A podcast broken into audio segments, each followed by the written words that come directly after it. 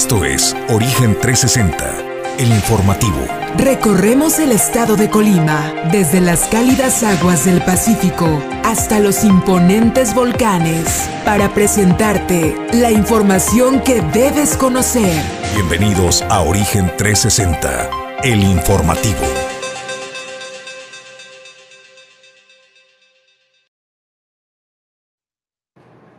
Amigos de Origen Informativo, qué gusto saludarles. Extraordinario arranque de día, que sea bendecido, que todos los propósitos se realicen esta mañana. Nosotros preparados para presentarles la información. Miércoles, abril 27 es el año 2022. Nosotros generamos la señal para Origen TV desde la ciudad y puerto de Manzanillo, Colima, México. Qué gusto saludar como cada día a mi compañero de Fórmula y Conducción, Julio César González. Buenos días, Julio. ¿Qué tal, Jesús? Buenos días, buenos días al auditorio de Origen 360. Pues ya listos con la información eh, de este día miércoles, miércoles ya un grito de semana. Información importante, llamado enérgico del Congreso del Estado, del diputado Héctor Magaña a la gobernadora Indira Vizcaíno Silva, pues para que dé cuentas a los colimenses sobre los costos de los viajes, a dónde va, por qué viaja tanto y también Jesús, pues dice, está incumpliendo la ley porque a nadie le ha informado y le pide cuentas claras el diputado en el Congreso. También tendremos información importante porque eh, pues está a punto de cerrar ya la temporada de incendios, cierra con ocho incendios. La información más adelante con Juan Quiles Robles. Bueno, pues eh, en el tema editorial de la mañana de hoy, no se lo pierden, en instantes hablaremos del revés que le da la Suprema Corte de Justicia de la Nación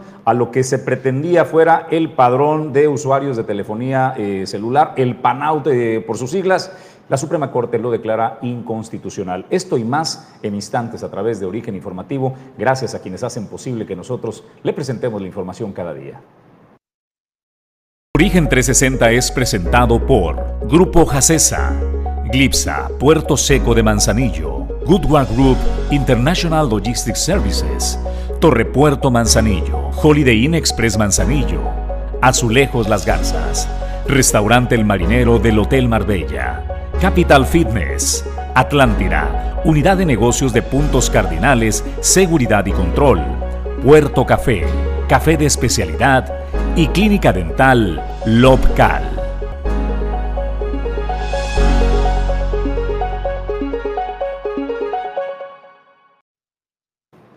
Bueno, pues eh, este registro que pretendía recabar los datos biométricos como el iris, las huellas dactilares, el rostro para eh, más de 120 millones de usuarios de telefonía celular en nuestro país, pues ha dado un revés la Suprema Corte de Justicia de la Nación. Como antecedente le digo que la ministra Norma Lucía Piña Hernández eh, eh, impugnó el tema y presentó un recurso para invalidar el PANOUT que esta acción de inconstitucionalidad que quedó registrado bajo el expediente 82 diagonal 2021. También el Instituto Federal de Telecomunicaciones había establecido pues y le concedieron una suspensión provisional para que eh, este registro se detuviera. Ha sido el sueño de, eh, en el mundo de todas eh, las organizaciones de seguridad y de los estados, de los estados, el Estado mexicano, tener los datos y el control de sus ciudadanos. Así es de que la Suprema Corte de Justicia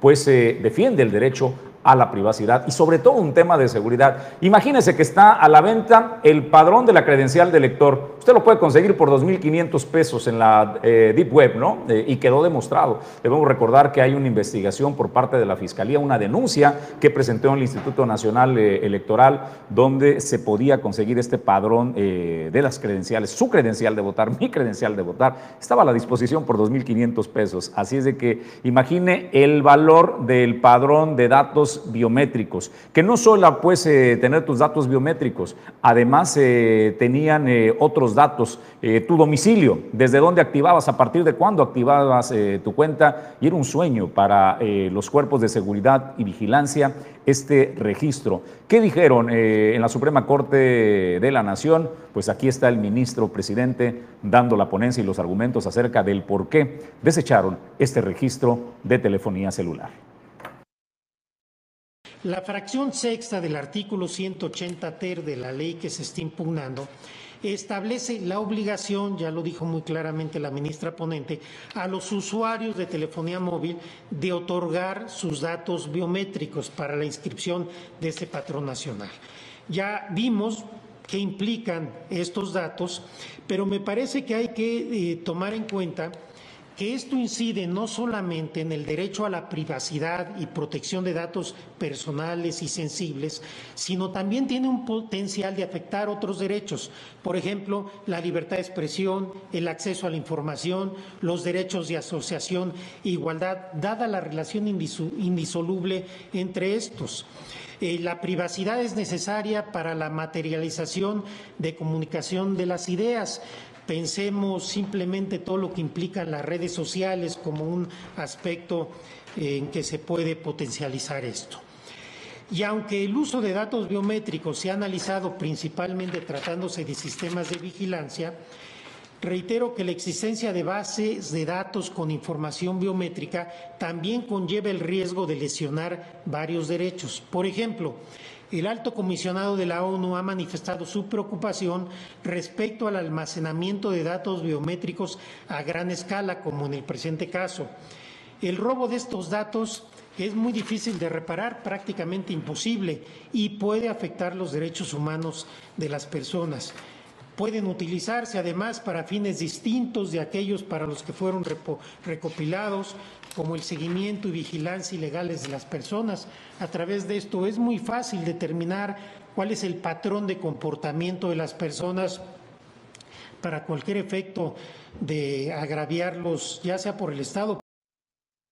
Pues eh, prevaleció en la Suprema Corte de Justicia de la Nación eh, uno de los máximos espíritus que es tu derecho a la privacidad, el derecho a no ser vigilado por nadie, incluido el Estado mexicano, Julio César. Fíjate que es los argumentos que también esboza el ministro, el presidente de la Suprema Corte de Justicia de la Nación, dice que el PANAU, pues dice, en una democracia, en un país donde se goza la democracia, pues no se requiere tener un control tan estricto de los ciudadanos. Entonces, además del riesgo que conlleva, desde luego, el uso que se le pudiera dar a estos datos personales de los usuarios. Ya hay antecedentes que no, que no han sido del todo empleados de manera correcta, donde los datos que se les dan, por ejemplo, a las autoridades, a un Instituto Nacional Electoral, después nos damos cuenta que ya están en poder de terceras personas o de grandes empresas. Y es por ello que el día de ayer, pues eh, la Suprema Corte pues, le da revés a este decreto que se había, que había entrado, que se había metido en 2021. Pues eh, solo para eh, contextualizar la importancia de que hubieran obtenido tus datos biométricos, eh, hoy día la tecnología, la máxima seguridad que ofrece es eso, ¿no? La lectura de iris, la lectura de identificación de, tu rostro. La huella digital fue uno de los primeros pasos de datos biométricos para ofrecer mayor certeza y seguridad, sobre todo en temas tan sensibles como los movimientos bancarios. La banca ha evolucionado. Hoy la banca también tiene el control para dar de alta una nueva cuenta, Julio César eh, te toman el dato eh, biométrico, además de la huella dactilar, eh, el rostro para poderlo ingresar. Y el único de los únicos que están autorizados a, tomarte y fueron pioneros en el IRIS fue el sistema de administración tributaria, quienes son la base de datos más completas de, de, la nación. Quien tiene un registro federal de contribuyentes hoy día tiene pues el sistema de administración tributaria, tus datos biométricos. Es la base más completa. Es decir, el Estado mexicano no está tan indefenso. ¿eh? O sea, tendrá que en algunos casos, pues, y aquellos que tengan un registro federal de contribuyentes, eh, al menos de esa base, el SAT sí tiene datos biométricos sensibles, Julio César. Eh, es, por supuesto, querían que fuera a través de este registro nacional, este llamado PANOUT, donde se recabaran los datos. Pero bueno, celebremos pues hoy que la Suprema Corte de Justicia de la Nación le ha dado el revés. Pues nosotros vamos a la información y le presento las noticias el día de hoy. Le quiero hablar acerca de la cadena de responsabilidad. El transporte de carga es uno de los elementos más valiosos que tenemos para trasladar absolutamente todo, las mercancías que llegan a los puertos, a los aeropuertos y que se tienen que distribuir, incluyendo lo vital, los alimentos llegan a través del transporte de carga. Por ejemplo, de esta ciudad y puerto de Manzanillo enviamos cada día en promedio entre 4 y 6 mil eh, camiones de carga que trasladan mercancías que llegan desde Asia y son distribuidas al territorio nacional o incluso más allá, se envían al mundo. Y no se podría entender todo este trabajo sin el transporte de carga.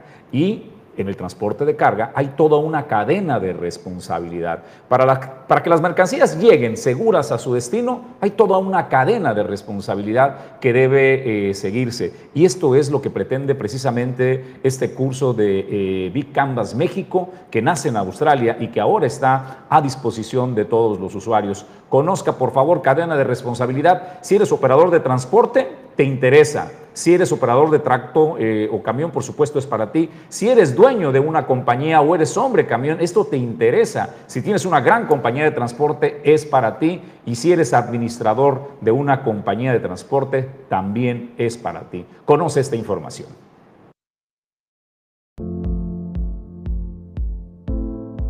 Hoy por hoy podemos decir que todo se mueve por medio de, un tractocamión. El autotransporte es la última actividad que se detiene en una crisis y la primera que despega. Hay más de 152 mil empresas de autotransporte de carga que emplean a más de un millón de personas en México, con riesgos que se pueden evitar. Falta más conciencia de cuidado. El exceso de velocidad está en el 60% de los accidentes del autotransporte de carga y en el 50%. Distracciones como uso de celular son el 70% de los accidentes de tránsito. La capacitación es muy importante, no la exige en la misma ley federal de trabajo. Como gremio se sabe, no necesariamente todos los operadores conocen de esa parte y es importante, hay que capacitarlos. La nueva era de la capacitación en línea es interactiva, atractiva y eficiente.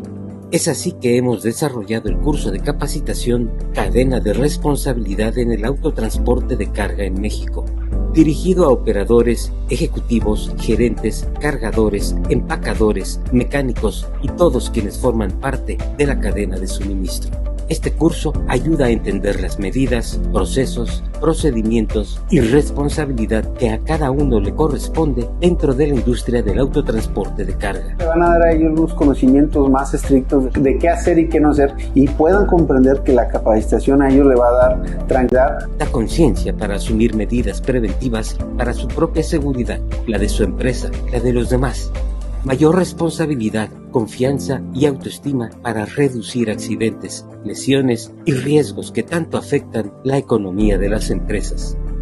El tratar de mejorar y pueda dar un mejor servicio. El nuestro es un curso amigable, personalizado, a tomarse desde una computadora, tableta o celular en el lugar y momento más adecuado con evaluaciones que se incluyen en el curso que se puede realizar en menos de dos horas genera confianza, tasas de permanencia y seguridad, cadena de responsabilidad en el autotransporte de carga, entendimiento y corresponsabilidad de quienes formamos parte del autotransporte de carga en México.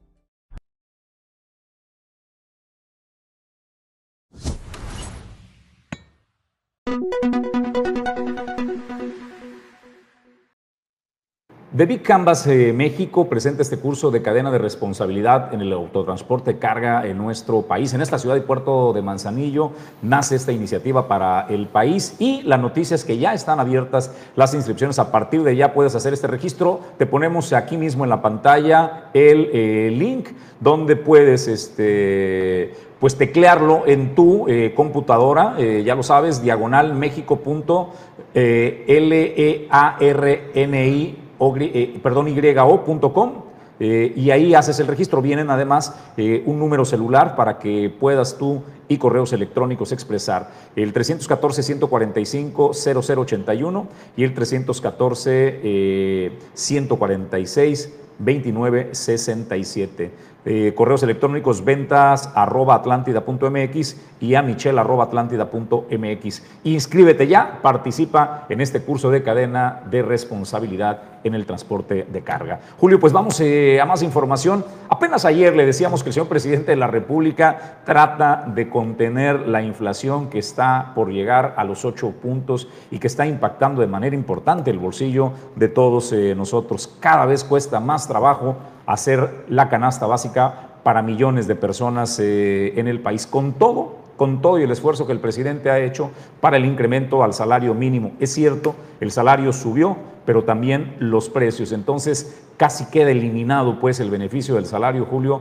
Tienes eh, ganas más, pero también tus productos de la canasta básica eh, están por las nubes. ¿Qué propuso el presidente? Pues ayer parece que lanzó una manzana envenenada, ¿no? Dijo que iba a hablar con los empresarios para pedirles que contuvieran al menos la escalada de precios de 25 productos. Y yo le decía ayer, ¿cómo le va a hacer el presidente? ¿no? O sea, ¿cómo va a convencer en un libre mercado donde le garanticen de precios que en muchísimas ocasiones, Julio César, no están en la mano, en las manos de los empresarios, que la mayoría de ellos son importadores, ¿no? Importan eh, los granos, importan eh, los insumos, la carne, el pollo, el pescado. Muchísimo del alimento que se consume en nuestro país viene desde distintas partes del mundo y eso tiene un costo de operación. La fórmula era sencilla. El presidente lo que pretende es que sean los empresarios quienes sacrifiquen la utilidad. ¿Y qué va a hacer ahora? Pues es previsible, Julio, lo que va a decir.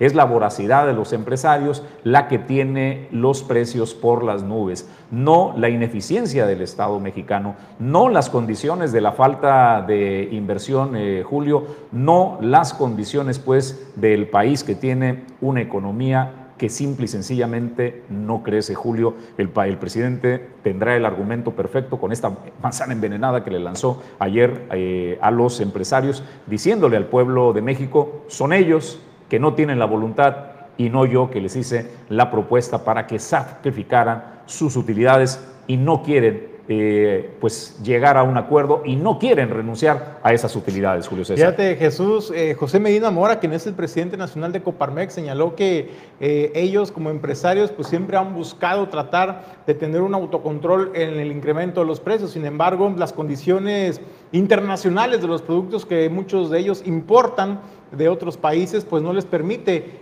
hacer este ajuste de precios. Señalaba incluso que ve un riesgo el que el gobierno federal, el presidente de México, Andrés Manuel López Obrador, intente poner algún tipo de candado o eh, precio límite a algunos productos, porque eso generaría pues una eh, oleada de eh, contraveniencias, no solamente a los empresarios, sino también a la economía en general y a las familias mexicanas, que es quien a final de cuentas son las que pagan los productos en su domicilio. También en contraparte, también hay que, hay que decirle, el Consejo Coordinador Empresarial eh, informó que el sector privado pues está analizando por su cuenta algunos mecanismos y medidas para tratar también de coadyuvar con el gobierno federal, pero más que con el gobierno federal, con las familias mexicanas para tratar de hacer frente a esta escalada de precios. Sin embargo, pues también que la inflación que hoy en día supera más lo que está llegando casi a los 8 a los 8 puntos porcentuales para dar los datos redondos, pues esto imposibilita y mete en complicaciones al sector empresarial. Sin embargo, se dijo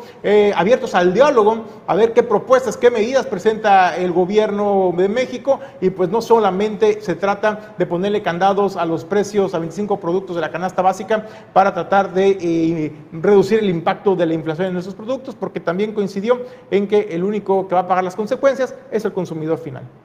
Pues eh, hasta ahí el tema de la propuesta para la contención de la escalada de precios en 25 productos de la canasta básica. Pues eh, vamos a más eh, información. ¿Qué nota esta, no? Este, cuando uno cree que el tema de pues los recursos y el dinero del gobierno del Estado pues estaba más o menos bajo control y contención de daños. la deuda que le daron a la gobernadora Indira Vizcaíno, pues vaya sorpresa. Eh, creo que se da también la información, eh, Julio, a raíz de los cuestionamientos ¿no? de los partidos políticos y de la sociedad que le dicen a la gobernadora, bueno, pues qué tanto viaje a la Ciudad de México y dijo, bueno, pues ¿cómo que qué? Ando arreglando porque no saben el bronconón que tenemos encima. Y revela este dato, Julio. Hay una deuda al gobierno eh, de la República, para ser más precisos, al sistema de administración tributaria, Hacienda, por el orden de los 2 mil millones de pesos que heredó la administración de José Ignacio Peralta Sánchez. Le pretendían retener estos recursos en una sola exhibición a Indira Vizcaíno y esto prácticamente la dejaba sin operatividad. O sea, suficiente tiene pues con toda la deuda que heredó como para que ahora el SAT le embargue recursos o le quite recursos de su presupuesto por el orden de los 2 mil millones de pesos. Es lo que debe el gobierno de Colima al sistema de administración tributaria. Si usted se compadecía de Coquimatlán y de otros municipios que le salieron con esa sorpresita, pues mire, mire lo que encontraron en el gobierno del Estado y la deuda que tenemos, que no es del gobierno, es la deuda de todos los colimenses que tenemos que pagar porque al final de cuentas esos 2 mil millones salen de su bolsillo, salen de mi bolsillo a través de los impuestos que todos pagamos. Esta es la información con Edgar Torres. Buen día, Edgar. La senadora Indira Vizcaíno informó que el gobierno anterior, encabezado por José Ignacio Peralta Sánchez, heredó una deuda de 2 mil millones de pesos al sistema de administración tributaria, el SAT. Ante esto, dijo que ya se tiene un convenio para salvar las participaciones federales. Señaló que sus visitas a la Ciudad de México obedecen en parte a esas negociaciones. Que se identificó que se tienen adeudos por parte de la administración saliente al SAT y al tener esos adeudos al SAT podrían dejarnos fuera de algunas convocatorias. Para los que se preguntan luego a qué vamos a la Ciudad de México, al principio del año nosotros fuimos notificados de que nos querían, bueno, nos tenían que cobrar dos mil millones de pesos de adeudos al SAT. Dos mil millones de pesos. ¿Imaginan? Eso es una crisis financiera para el gobierno del Estado. Dentro de esos adeudos al SAT se encontraban adeudos de eh, retenciones hechas y no enteradas en la Secretaría de Educación, en la Secretaría de Salud, en la Secretaría de Cultura, en diferentes áreas. Y lo que se hizo fue eh, llegar a un convenio con la jefa del SAT para hacer un plan de pago y que no nos retuvieran de nuestras participaciones federales en los primeros tres meses los dos mil millones de pesos, sino hacer un plan de pagos durante este año y parte del próximo año eh, que hemos venido cumpliendo de manera puntual. Nosotros hemos estado abonando desde el mes de enero. Lo que estamos haciendo... Respecto a la promesa de campaña de convertir Casa de Gobierno en un espacio para la atención de mujeres violentadas o en un centro contra las adicciones, la mandataria explicó que tras un análisis se dieron cuenta que ya existen otros espacios para ese fin, pero podrían adaptar el edificio para una casa de día para adultos mayores o personas discapacitadas. Podría funcionar como un espacio para atención a mujeres víctimas de violencia, sin embargo, hemos identificado que contamos ya con un número importante de espacios para esto. También comentamos que podría funcionar como un espacio para rehabilitación de adicciones. Ahora estamos revisando que tenemos otros edificios que ya habían sido construidos con ese objetivo, pero que se están utilizando en, de otra forma y que tal vez lo ideal es mejor recuperarlos porque ya cuentan con todas las características y lo que se está explorando como otra alternativa, aunque pudiera haber más y la sociedad también por supuesto que podría participar, es que pudiese funcionar como una casa de día para eh, personas con discapacidad o para adultos mayores. ¿Y por qué estamos evaluando esta posibilidad? Porque somos conscientes que las... Respecto al tema de los restos de personas desaparecidas y recuperadas por la Fiscalía, explicó que el proceso es tardado debido a que se deben aplicar pruebas a cada pieza recuperada para confirmar que se trata de la misma persona. Afirmó que se trabaja en estos momentos en la gestión de recursos para un laboratorio de genética forense y acelerar los procesos de identificación. Para Origen 360, Edgar Torres Velázquez.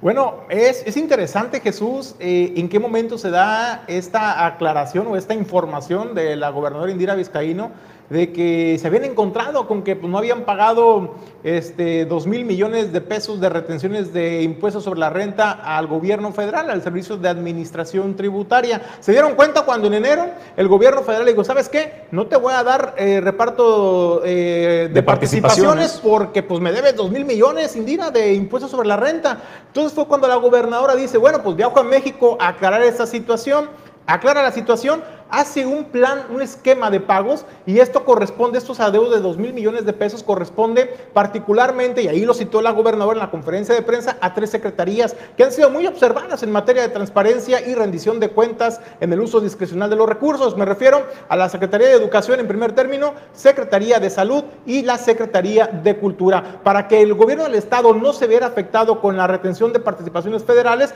pues Indira Vizcaíno tuvo que eh, llegar a un acuerdo, a un convenio de pago con el gobierno federal, donde aseguró que en junio más o menos de este año estará saldando la parte que corresponde a la Secretaría de Cultura. Sin embargo, Jesús, a mí me llama la atención dos cosas. Información muy escueta, muy ambigua, como que no queriéndole decir de todo a la población eh, sobre este adeudo que ella lo detectaron en enero, estamos en, en abril y no lo había informado a la población en aras de la transparencia. La segunda parte que me llama la atención es que no explica cómo van a ser los abonos, porque eso también nos interesa a los colimenses, porque eso se está pagando con recursos de ustedes que están pagando los impuestos. De ahí salen los recursos para pagar este adeudo de 2 mil millones de pesos. Y la tercera y más importante, Jesús, es no informó si se presentaron también algunas cuestiones legales, algunas denuncias ante eh, los órganos eh, de combate a la corrupción porque estamos hablando que son recursos del impuesto sobre la renta que ya se tenían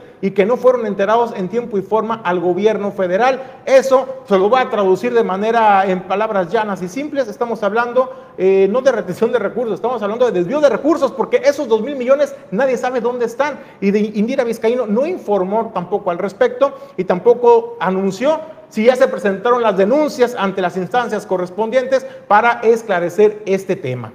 Pues eh, Julio, me llama también mucho la, atención, ya que andamos en llamadas de atención, eh, cómo ha ido modificando el discurso la, la gobernadora, este, acentuando hasta disminuir las acusaciones contra la chiquimafia del poder, porque así inició la, elección, ¿no?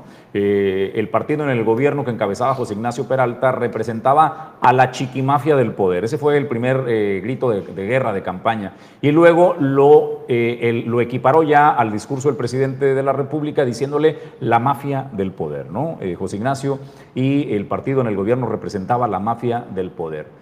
Hoy que le dejan un Estado quebrado, un Estado inseguro, un Estado donde sorprende con dos mil millones de adeudo al sistema de administración tributaria, ya no existe la chiquimafia del poder, ya no tenemos a la mafia del poder, ya no hay unos señalamientos eh, concretos, ni siquiera llama por su nombre a quien le heredó la deuda, solo dice los eh, gobiernos del pasado. Creo que podríamos encontrar la respuesta, Julio César González, a esto que ha dicho un senador del partido en el gobierno federal del Movimiento de Regeneración Nacional y de este gobierno también eh, de Indira Vizcaíno, el senador César Cravioto. Mire lo que lanza eh, de advertencia e invitación. Eh, ¿Quieres dulce o palo? Porque la experiencia dice, Morena, amor con amor lo paga. A gobernadores obedientes que no se inmiscuyan en las elecciones en su contra, bueno, pues pórtense bien, porque chanza y les dan una embajada. Vienen elecciones en Aguascalientes, Durango, Hidalgo, Oaxaca, Quintana Roo y Tamaulipas. La pregunta entonces, de acuerdo a lo que el senador Cravioto, porque hemos visto una Claudia eh, Pavlovich, hemos visto exgobernadores eh, de la mafia del poder este, que terminan de embajadores. Entonces, Morena cumple los acuerdos, Julio César, negocia verdaderamente la transición en los estados a cambio de que no te voy a investigar, te premio. Pues podría suceder. Entonces podemos entender el discurso de tolerancia y de respeto hacia quien dejó el cargo con Indira Vizcaíno, porque el senador Cravioto afirma esto. Bien, les hago un llamado a todos los seis gobernadores que hoy hay elecciones en sus estados, compórtense bien, no metan las manos en el proceso electoral, hagan bien las cosas y tal vez reciban, sí, una invitación para que sean embajadores de nuestro país y representen bien a nuestro país. Eso, eso es lo que no les gusta y por eso, y por eso esta politización del nombramiento de nuestro embajador en República Dominicana, que por supuesto lo vamos a sacar a favor la mayoría de Morena. Muchas gracias. No sé usted qué, opine, pero es muy, eh, muy, revelador, ¿no? Lo que el senador de la República eh, pues ha revelado César Cravioto ayer en, tribuna. O sea, Morena cumple. Pórtense bien, eh, señores gobernadores. La pregunta es, ¿Ignacio Peralta se comportó bien? ¿Fue de los gobernadores que no representó pues eh, incomodidad al gobierno de la República, a la candidata Indira Vizcaíno, hoy gobernadora, y por eso han tolerado un Estado quebrado, un Estado inseguro y hoy una deuda de 2 mil millones al sistema de administración tributaria? sin mencionarlo siquiera por su nombre. Pausa y regresamos en instantes. Esto es Origen 360, la información desde todos los ángulos.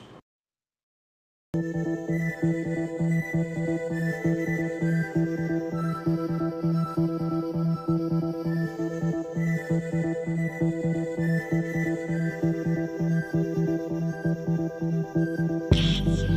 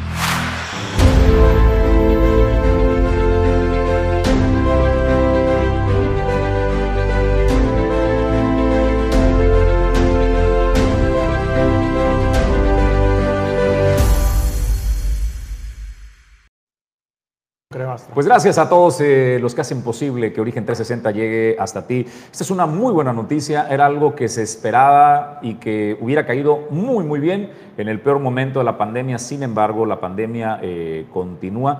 Bueno, oficialmente ya no, ¿verdad? Oficialmente ya es endemia. Eh, viene esta transición donde el gobierno de la República, pues a través de su subsecretario de Salud, Hugo López Gatel, anuncia que oficialmente para el gobierno del país pasaremos de una pandemia a una endemia. Tiene repercusiones en la economía, tiene repercusiones pues en cómo nos estamos eh, comportando con eh, sistemas de prevención y demás, por supuesto que son importantes. Pero el punto es que eh, hace un año que clamábamos porque los menores fueran vacunados, pues el gobierno encontró el tiempo y la forma y en los tiempos y en las formas que ellos han decidido, la noticia es que se podrá pues a partir del 28 de este mes se abre el registro para que si tú tienes hijos mayores a partir de 12 años, de 12 años hacia arriba, pueden accesar ya al registro para conseguir eh, su vacuna. Ahí está eh, en la página de salud.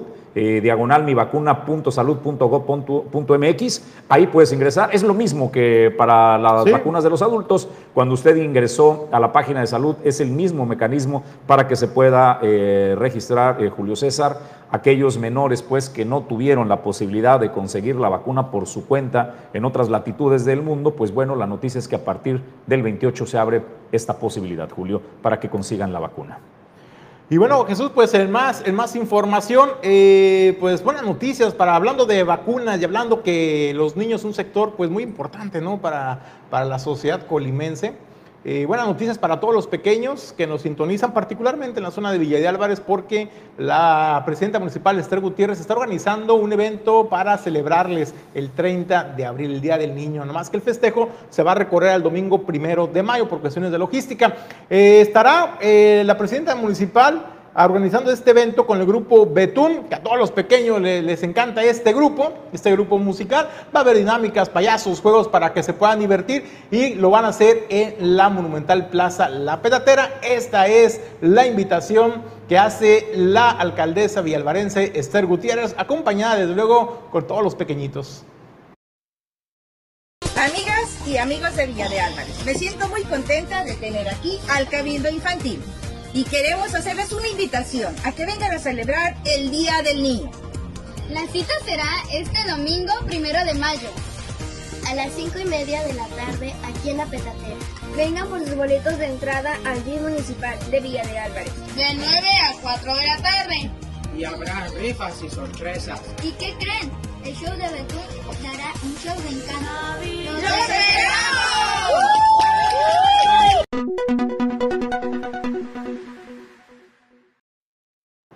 Pues la cita, le decía, es el primero de mayo, el día domingo, cae día domingo a partir de las 5.30 de la tarde. Si estás interesado en participar en este evento, es importante que previamente acudas a las oficinas del DIF municipal para que puedas recoger tus boletos en un horario de 9 de la mañana a 4 de la tarde. Es un evento gratuito, cabe hacer la precisión, sin embargo, para llevar un control del ingreso de los pequeñitos y el acomodo y el escenario, es importante eh, saber más o menos cuántos, cuántos pequeñitos van a formar parte de este festejo de en su día en el municipio de Villa de Álvarez. Bueno, pues eh, aprovechen, disfrutes, padres de familia, preparen para que lleven a sus niños a esta celebración. Vamos a más información y a más eh, noticias. Edgar Torres nos presenta esta noticia. El presidente no entiende cómo funciona el INAI, de acuerdo a lo que revelan consejeros. Te saludamos de nueva cuenta, Edgar. El consejero del Instituto Nacional de Transparencia, Acceso a la Información y Protección de Datos Personales, Francisco Javier Cuña, resaltó que la Suprema Corte dio la razón a los señalamientos del instituto respecto al padrón para usuarios de telefonía móvil, con lo que afirma este instituto refrenda su utilidad.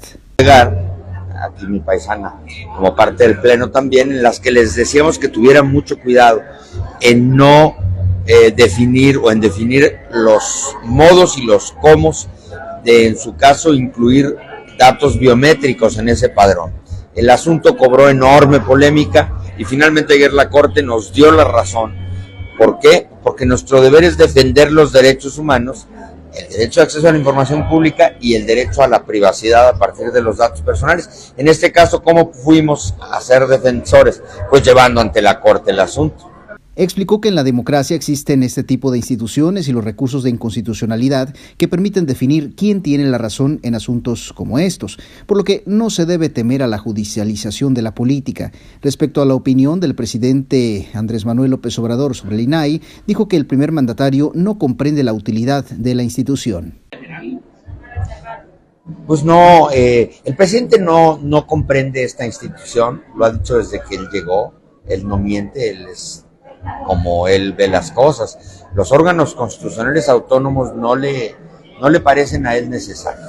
Él lo dice, lo ha dicho siempre y hay que respetar, así ve las cosas, ¿no? Nosotros no, en ese caso, lo que hacemos es cumplir nuestro deber. Mientras que la Constitución y las leyes digan que nosotros tenemos que asumir un deber, lo hemos hecho y lo hemos asumido. Pero hay que decir una cosa buena. El presidente tiene unos dichos, una manera de decir de nosotros, pero su gabinete por su parte, la también consejera Julieta del Río dijo que la institución principal en negar el acceso a la información es la COFEPRIS. La ha hecho su esfuerzo, ha hecho su poder en toda arena. ¿Cómo? Pues lo que decía mi compañero y colega, o sea, eh, se portan bien y demás, pero esto no es de si quieres o no, es, no es de actitud, es por ley. Entonces, pues los recursos de revisión estamos resolviendo, eso ayuda y pues la verdad estamos obligando a entregar alguna información. Hoy le decía a mi colega, por ejemplo, COFEPRIS, este, que es una institución, yo diría la número uno, en negar la información a nivel nacional, pues estamos impulsando desde nuestra trinchera y abonando este, a, la, transparencia, también a través de la Plataforma Nacional de Transparencia. Ambos consejeros acotaron que todas las administraciones, desde Vicente Fox hasta Andrés Manuel López Obrador, han sido reticentes en transparentar la información. Sin embargo, la sociedad acude cada vez más a los órganos de transparencia al punto de tener hasta el momento más de 6 millones de solicitudes. Para Origen 360, Edgar Torres Velázquez.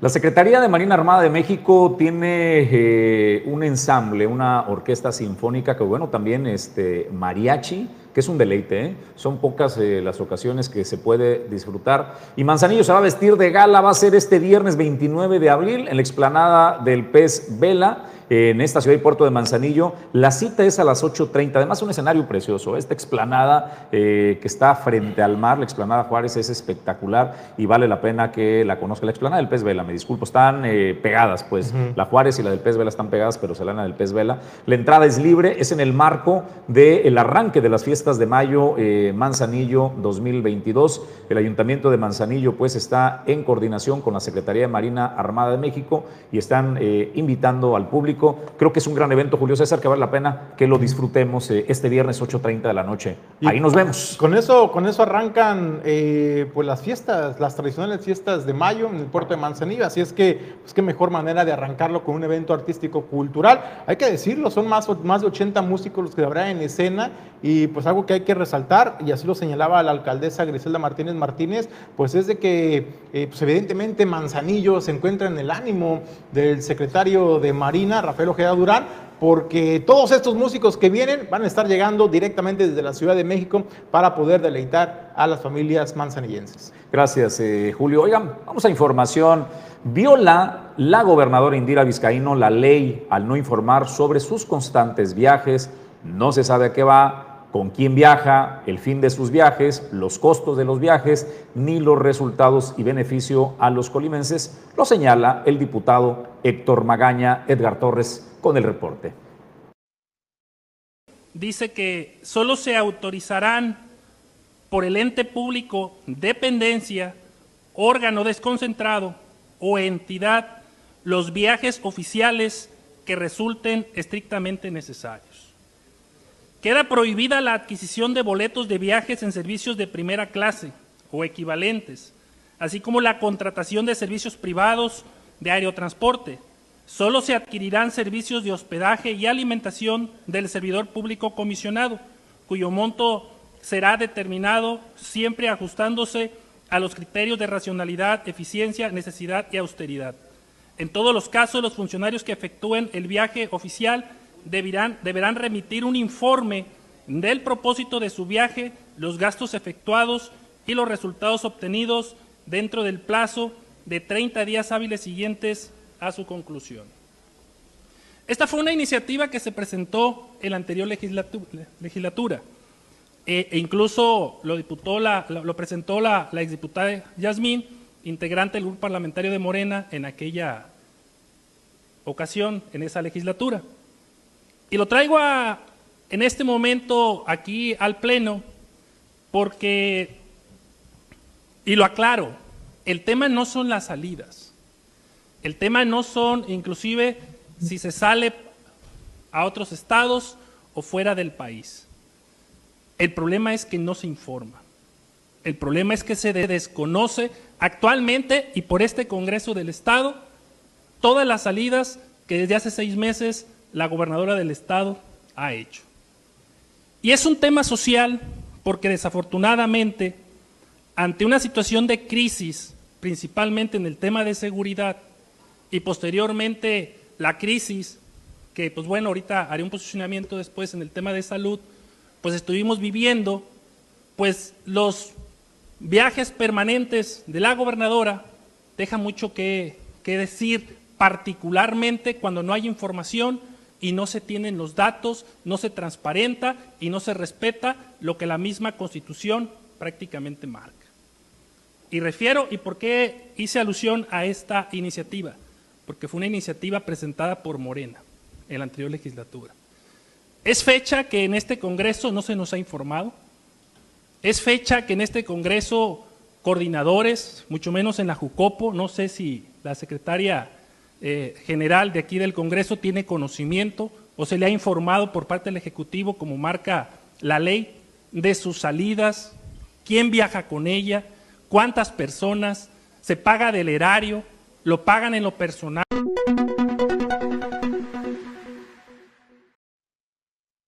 Pues Julio César González, este es el dato que da el diputado Héctor Magaña. Nada más refrescanos la memoria. ¿De quién fue la propuesta de esta ley de austeridad? Fue, de Morena. Morena fue que presentó esta, esta reforma y esta ley de austeridad fue propuesta de Morena en la anterior legislatura, por eso el diputado Héctor Magaña pues hace este, este recuento, este pequeño contexto, ¿no? Para informar a la población y ya con base en esta ley pues hace la pregunta, eh, la gobernadora Indira Vizcaíno está obligada a dar cuentas y a informar al Congreso, a dónde va, con quién viaja, quién la acompaña, cuánto cuestan los viajes, cuántos días, si lo paga de su bolsa, si no lo paga de su bolsa. Y lo más importante también, que una vez regresando al estado de Colima de sus viajes, pues tiene que rendir cuentas a los colimenses sobre los beneficios que dejaron pues estos, esas visitas constantes a la Ciudad de México. Hay que decirlo, Jesús. Algunas de estas visitas constantes, la gobernadora lo ha estado informando gradualmente en sus conferencias. Eh, eh, de la transparencia ¿no? que hace ante los medios de comunicación. Por ejemplo, este convenio con el Servicio de Administración Tributaria, el gobierno federal, para eh, poder evitar el golpe económico con la retención de las participaciones federales, por lo que la nota que le presentamos hace unos minutos, pero también ha logrado, y hay que decirlo, eh, hacer gestiones importantes ante la Secretaría de Salud para el abasto de medicamentos. También esta información se la presentamos la semana pasada, entonces creo que sí ha habido algunos logros importantes para los colimenses, pero es importante eh, que también la gobernadora transparente ante la población cada uno de estos viajes y sobre todo en el, tema de los costos, porque estamos hablando que es un gobierno austero, es un gobierno que busca hacer un gasto y un uso eficiente de los recursos públicos y diera la impresión, al menos así lo manifiesta el diputado priista de la, del Frente Democrático en el Congreso, no, no se está dando de todo la transparencia por parte de eh, la gobernadora Indira Vizcaína. Bueno, pues hablando de austeridad, ¿no? Eh, fue el presidente de la República quien desde su candidatura había propuesto pues una austeridad eh, republicana y si era necesario llegar a la austeridad franciscana. Un hombre que por el territorio nacional este, y en sus giras de chamba pues viajaba en Suru, ¿no? Eh, quitó el avión, quitó gastos excesivos a sus funcionarios y todo lo que representaba pues un derroche. Y esa es la instrucción que tiene dado a eh, sus gobernadores y a sus presidentes. Pero bueno, ya que estamos en el tema de la austeridad, quiero presentarle el vehículo, dicen que ha adquirido más de uno, habrá que preguntárselo en la transparencia a la señora gobernadora. Ayer lo vi personalmente, eh, el dispositivo de seguridad estuvo aquí en el puerto de Manzanillo. Este es el vehículo que porta la gobernadora Indira Vizcaíno, una eh, Suburban blindada 4x4 2022, que de acuerdo pues a un dato de mercado libre está por el orden de los 3.499.000 pesos y dicen que hay más de una, ¿no? Pero esta es la que eh, fui testigo y que pude eh, presenciar. Eh, creo que la seguridad de la gobernadora, por supuesto, que merece. creo que las condiciones de inseguridad que privan en el Estado y en el país, sí es como para que anden en auto blindado, ¿no? Qué lástima que el resto de los mexicanos, de los colimenses, pues no tengamos los recursos, no dispongamos de 3.499.000 pesos para podernos trasladar igual de seguros que lo hace Indira Vizcaíno. Eh, las palabras son maravillosas, pero creo que el ejemplo arrasa. Y cuando hablamos de austeridad, nada, nada como el ejemplo. Vamos a más información, eh, Julio César, y otros temas. Eh, tenemos un dato adicional respecto a ese tema. No, solamente Jesús, que también al respecto era el diputado Héctor Mañana quien hacía un recuento de cuántos elementos por lo menos están cuidando o custodiando este operativo de seguridad de, la gobernadora. Él sacaba cuentas, grosso modo, 33 elementos. Este, por ahí, a ver si podemos cargar este video, Pete, que, se está, que te lo estoy mandando en estos momentos. Fíjate para que, la fíjate que yo ayer estuve este, en un evento. Eh, en, el aniversario de, la SAL, el, que por cierto felicidades a Nico Mejía por su eh, segundo aniversario. Y vi un operativo discreto, ¿eh? O sea, creo que al menos se ve más discreto que el operativo que trae Griselda. En el despliegue, en el derroche de, elementos, este, no, no se veía tan abultado. Yo no sé si estaban distribuidos de manera discreta y eficiente. Eh, pude ver al menos a, a una mujer este, que era la que eh, estaba pues eh, haciendo rondines a lo largo del restaurante, vía marinos, vía policía estatal, pero eh, me da la impresión que su operativo es más discreto que el de Griselda Martínez. La diferencia, Jesús, con el evento de ayer, que fue un evento no agendado, no particular, es decir, no es de, no es de digamos, del dominio público. El evento del Congreso del Estado era un, evento público, era un evento pactado, era un evento que se difundió a la población. Todo el mundo sabíamos que iba a estar la gobernadora ahí. Y ahí el operativo fue más robusto. Exactamente, porque era, ya estaba anunciada la presencia. Cuando la gobernadora tiene agenda privada, eh, pues sí es más discreto desde luego el operativo, porque imagínate, si llegan con las tres, cuatro patrullas custodiándola, eh, pues obviamente llama más la atención, entonces tiene que ser un operativo más discreto y esto es por norma de seguridad. No sé si ya lo tengamos ahí, eso es parte de lo que platicaba precisamente al respecto el diputado Héctor Magaña. Camionetas, un gran número de personas prácticamente encargados de la seguridad. Y tuve bien a preguntarle a un, a un soldado que generosamente nos, nos contestó, a lo mejor no tenía por qué, pero yo le decía, oiga, ¿cómo se le llama al agrupamiento que tienen ustedes como soldados? ¿O cómo se organizan? ¿O cómo puedo decir yo, ah, mira, lo que pasa es que hay un pelotón cuidando a la gobernadora? ¿Cómo, cómo puedo yo este, tener ese conocimiento? Digo, no tengo yo la información ni la formación. Me dice, cuatro soldados más un cabo hacen una escuadra. Ocho soldados más dos cabos más un sargento hacen un pelotón. O sea, estamos hablando de 11 personas de la milicia hacen un pelotón. Ocho soldados, dos cabos y un sargento. Pero tres pelotones, o sea, 33 elementos, hacen una sección. Entonces, cualquier ciudadano se puede dar cuenta que estamos hablando de que es una sección o más de una sección. Las personas que se encargan de la seguridad todos los días de la gobernadora. Entonces,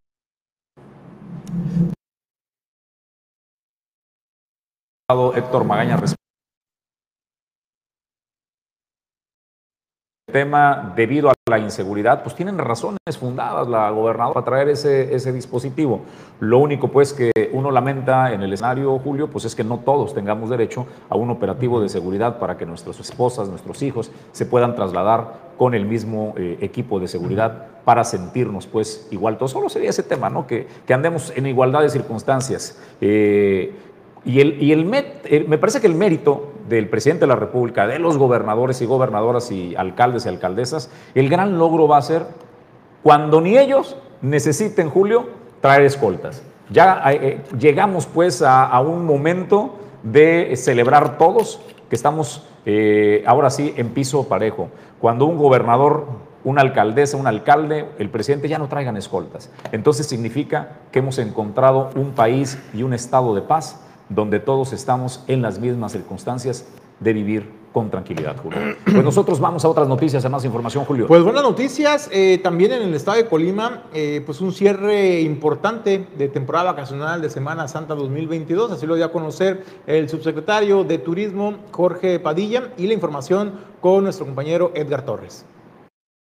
En la rueda de prensa semanal Diálogos por la Transformación, la gobernadora Indira Vizcaíno, acompañada por los subsecretarios de Turismo y Cultura, así como del director de Protección Civil, anunció un crecimiento en los indicadores relacionados al turismo en la Semana Santa y Pascua.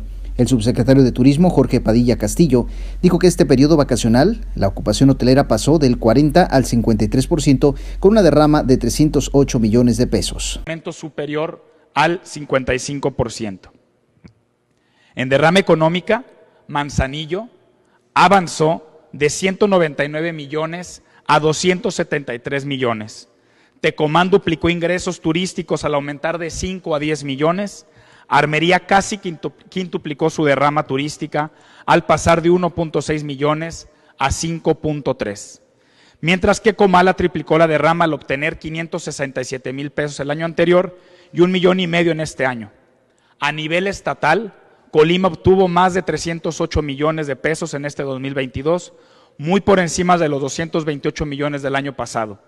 Por su parte, el subsecretario de Cultura, Emiliano Sizumbo, anunció la realización del Festival Los Pinos en Colima del 1 al 7 de mayo, en el que se presentarán artistas nacionales y locales en los cinco municipios de la zona metropolitana dijo que se contará con la participación de artistas como María Inés Ochoa La Rumorosa, heredera de la canción alternativa, legado de su madre Amparo Ochoa, ícono de la resistencia cultural de la izquierda mexicana, el trovador Rafael Mendoza, intérprete que ha participado en importantes festivales internacionales, Borlote, que es un grupo integrado por Pepe Quesada, Alfredo Salas, Beto Preciado y Emiliano Huerta, que revalora la música regional mexicana, y Jaramar, ganadora del Grammy Latino de 2016. Municipios de la zona conurbada Vale la pena ser enfáticos en que los grupos nacionales los pone la federación, y es decir, que vienen con honorarios, transporte, hospedaje y viáticos cubiertos. Con esta actividad eh, creemos que estamos avanzando y dando un paso importante para reposicionar la vida cultural en los espacios públicos de nuestra Colima. Le estamos dando vida nuevamente a nuestros espacios culturales. El objetivo del festival es reactivar la animación cultural como una herramienta útil para la recuperación del espacio público, generando plataformas de intercambio de experiencias y fomentando proyección entre creadores locales y artistas nacionales a fin de fomentar una cultura de paz.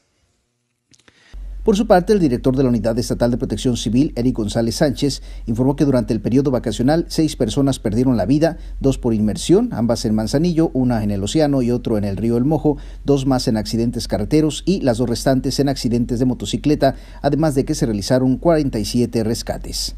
Para Origen 360, Edgar Torres Velázquez.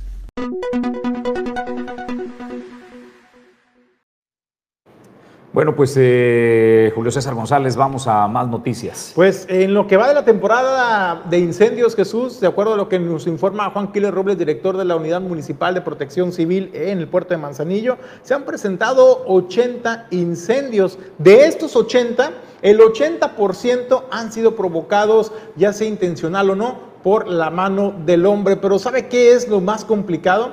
Que además de la contaminación eh, que generan esos incendios por la quema de llantas, por la quema de basura, por la quema eh, de maleza, pues hay un factor importante y del que muy poco se habla. ¿Sabe usted cuánto se tiene que destinar de agua para poder atender estos siniestros. El incendio más pequeño que se puede ocurrir, a un lote baldío que apenas va iniciando, hasta 20 mil litros de agua. Pero si estamos hablando de un incendio de mayores proporciones, hasta 80 mil litros de agua es lo que se lleva eh, para poder combatir estos incendios. Recurso, recurso que si usted le pregunta a los habitantes de Santiago, a los habitantes de Francisco Villa, pues sería muy, muy valorado. Por la información nos la presenta Juan Quiles Robles, director de la Unidad Municipal de Protección Civil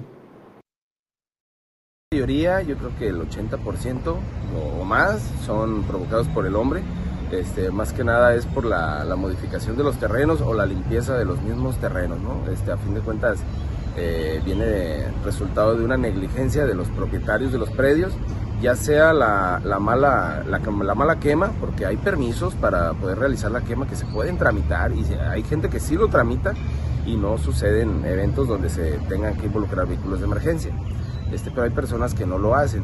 Y, este, y pues también la, negligencia de los que no, no, limpian sus terrenos y pues se corre el riesgo de que alguna persona ajena, externa, ya sea por broma o alguna situación ajena a ellos, este, genere ese incidente y pues caigan multas o sanciones sobre los dueños de los predios. Eh, los incendios en general que se han tenido yo creo que de principio de año ahorita es aproximadamente de, de 40 a 80 este, incendios tanto en zona urbana como en zona cerril. Eh, dependiendo la magnitud del mismo, un incendio tal vez pequeño siempre va a demandar de 3.000 a 5.000 litros de agua, bien, bien controlado y bien abastecido.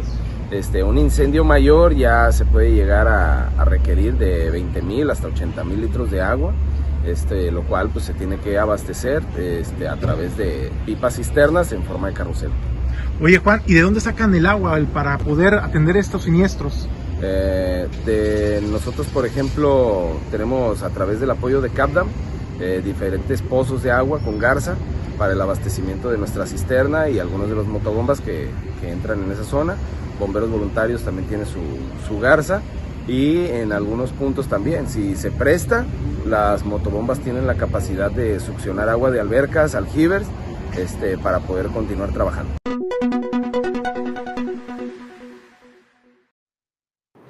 La Administración del Sistema Portuario Nacional El Manzanillo comparte estadísticas del comportamiento y los resultados eh, del mes de marzo, que son los datos eh, que se tienen ya eh, y lo comparamos con el año 2021. Esto respecto a la carga comercial, incluyendo los productos petroleros, y estos son los resultados. Sicona Manzanillo informa. Estos son los resultados al cierre de marzo del 2022 en el movimiento acumulado de carga comercial considerando productos petroleros. De manera global, se movilizaron 8.213.443 toneladas. En lo que respecta a la importación, movilizamos 4.477.468 toneladas. En exportación, se movilizó 1.586.907 toneladas. En transbordo, 1.499.513 toneladas. Y finalmente, en cabotaje, 649.554 toneladas. Pues eh, son los datos pues, de este motor de la economía en el estado de Colombia y para el país, el puerto comercial de Manzanillo. Más noticias, Julio. Fíjate, Jesús, que hay que recordar que la Secretaría de Educación Pública del Gobierno de México está planteando una nueva propuesta de modelo educativo. Este modelo educativo, pues, ¿en qué consiste? En seis bases. Que la educación ya no se dé por grados y ya no se dé, digamos, por el tanto el nivel de conocimiento que vayan acompañados el grupito, ¿no? Que ya conocemos eh, que se forman en, en las escuelas, sino que ahora se dé por fases. Por ejemplo, la primera fase que propone este nuevo modelo educativo que se está planteando es educación inicial, educación preescolar, mantienen prácticamente, esos no se mantienen con cambios. Sin embargo, en la fase 3, que es primero y segundo grados de educación primaria, es lo que se busca hacer esta, esta conjunción pues, de, de, estudiantes o de, o de conocimientos, de impartición de conocimiento. El tercer y cuarto grado de educación primaria, así como también el quinto y sexto grados de educación primaria. Y esto es lo que plantea el nuevo modelo de educación y de eh, estudios del gobierno de México. Al respecto, Jesús, pues eh, nos dimos a la tarea de preguntarle pues a los que van a realmente y conocen cómo está el plan de estudios a los padres de familia. Platicamos con Julio Magaña Cervantes, quien es el presidente de la Asociación Estatal de Padres de Familia en Colima, y señalaba que bueno, si no se tiene una evaluación, una evaluación puntual eh, de cómo van avanzando el aprendizaje en las aulas, pues cómo pueden hacer un diagnóstico de que es necesario cambiar el modelo. Consideró también aventurado y muy anticipado el que se plantee un nuevo modelo educativo eh, cuando se viene saliendo de un proceso muy complicado por la pandemia, donde de acuerdo a datos nacionales e internacionales, sí hubo una repercusión en el aprendizaje de los niños. Preguntaba y él consideraba que no están los tiempos todavía para poder migrar a un nuevo modelo educativo. Eso es lo que presenta el presidente de la Asociación Estatal de Padres de Familia, Julio Magaña, quien además también agregaba eh, que no se les ha consultado a los padres de familia. Ellos esperan que también sean tomados en cuenta para poder integrar este nuevo modelo educativo en el país.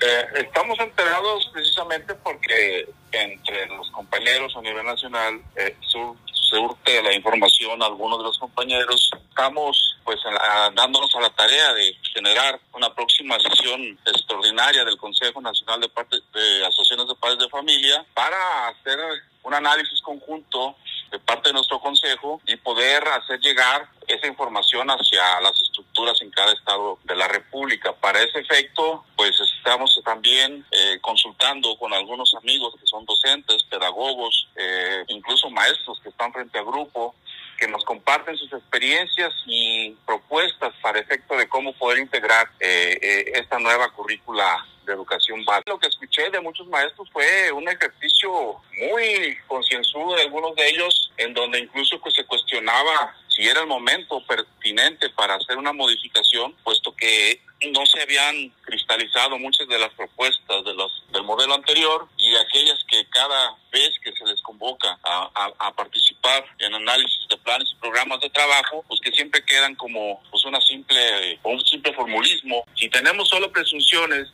eh, eh, pues también es bien complejo poder decir que se dan las condiciones para hacer una evolución y un cambio tan drástico y sobre todo de esta naturaleza, antes de atender todas esas deficiencias que fueron la justificación para el retorno a clases presenciales. Incluso se habla hasta de desaparecer conceptos como la misma evaluación y los conceptos de calidad dentro de, los libros de texto y de, y de los planes y programas de, de educación. Entonces, si la justificación para hacer esta propuesta es para mejorar, pues al no haber evaluación y al no buscarse la calidad, yo no entiendo cuál va a ser la manera para determinar que esta calidad se dé. Es evidente, si no te mides, pues no puedes mejorar o, o no te das cuenta ni siquiera de lo que estás haciendo. Señores, momento de agradecer el favor de su atención el día de mañana, puntuales a las 7.30 de la mañana en Origen 360, no se lo pierda. Y el próximo jueves, prepárese para el descorche, el equipo en pleno, Aranzazú Figueroa, Julio César González, Esael Cisneros, Don Cuauhtémoc, Temo Calleros y un servidor. Estaremos jueves 8 de la noche en Origen Informativo. Gracias a Pedro Ramírez en los controles, Ulises Quiñones en la producción general. Soy Jesús Llanos, que tengan extraordinario día.